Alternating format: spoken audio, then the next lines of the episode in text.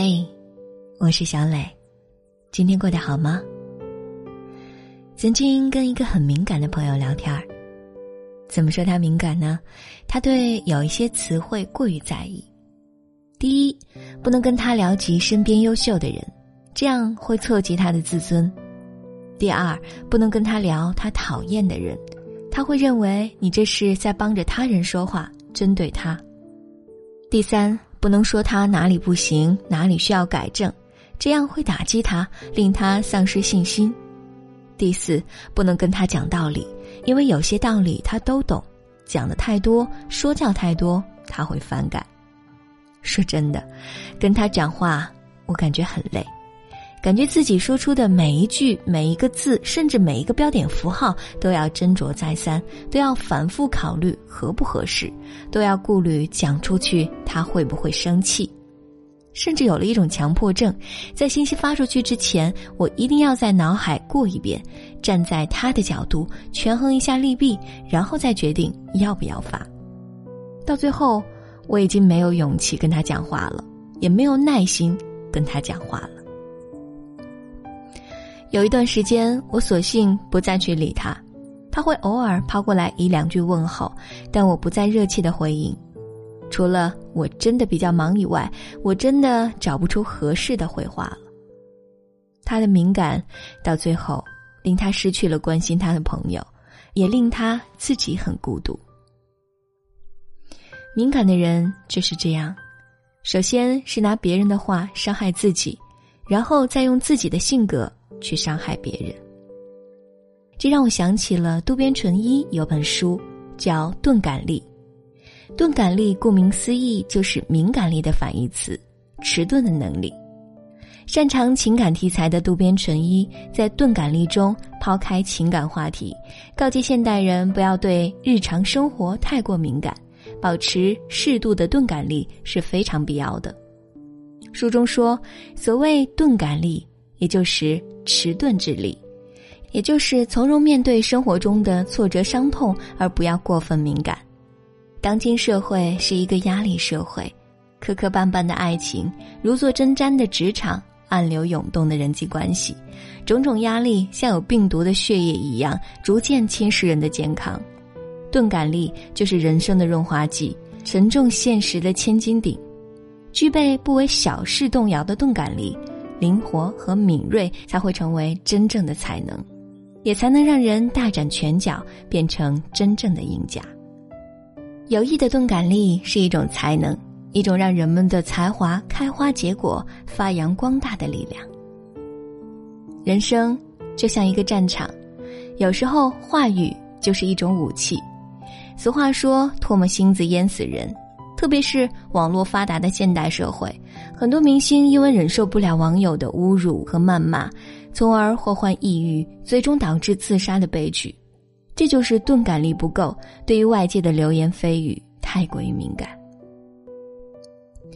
明星本身就处于高压的职业状态，黑白颠倒，睡眠不够，拍戏赶通告，常常是连轴转不停歇。作为一个公众人物，还要时刻注意外在的形象，几乎没有隐私。人无完人，谁能不犯一点错误呢？但明星哪怕犯了一丁点的错误，都会被无限的放大。这个时候，如果不具有一些钝感力，那么就会轻易的被外在的负面评论所淹没，失去自我，堕入情绪的灰色地带。长此以往，就难免会影响身心健康。为什么有人会自卑呢？这也是太过于敏感的缘故。自己个子不高，别人一说矮矬穷，就会联想到自己，然后呢就会胡思乱想。他说这话是什么意思？是不是针对我的？是不是看不起我？是不是讨厌我？然后负面情绪随之而来。这种例子不胜枚举。敏感本身是个中性词，适度的敏感。保持感觉敏锐，反应快速，对一件事或者说某种东西非常敏锐，可以很快的判断或反应过来。敏感的人对分析推理很擅长，并且对事物规律的总结很强，对一些事物是非对错很容易发现，这是一种能力。但是过度的敏感就是一种病态了，会常常让自己陷入困境。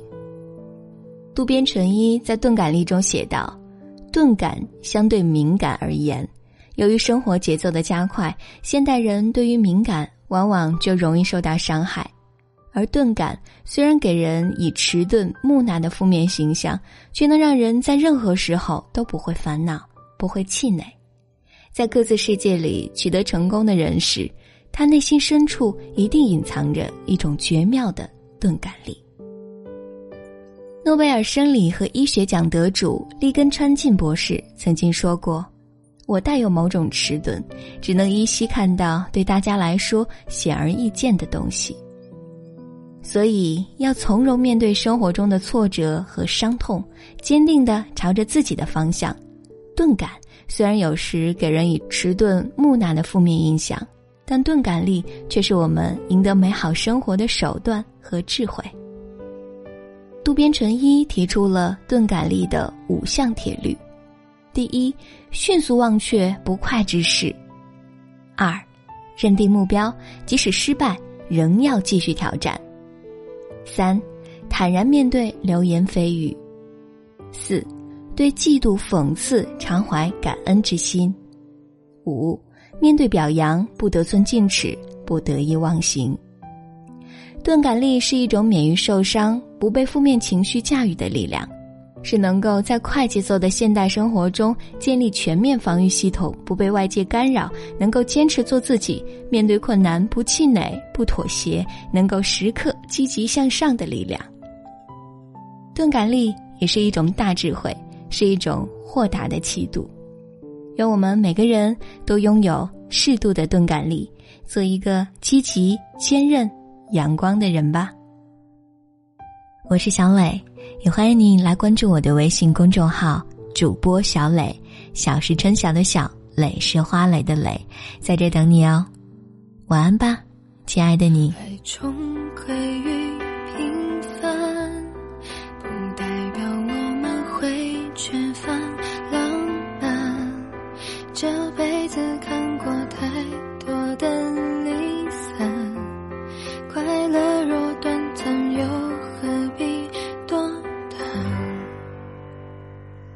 说在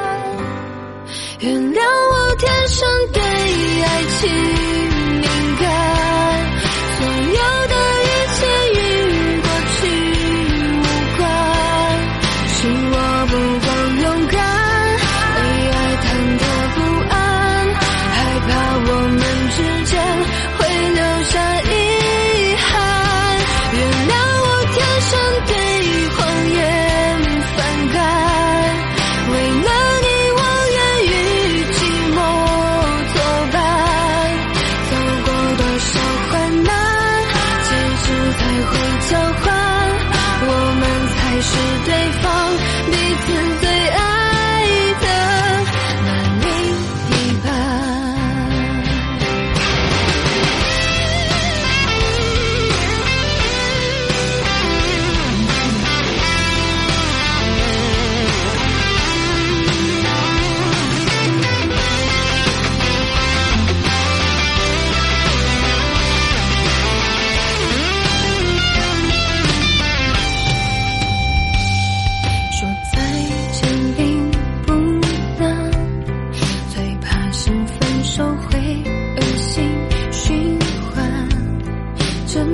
是幸福已经的阶段爱你才把心交给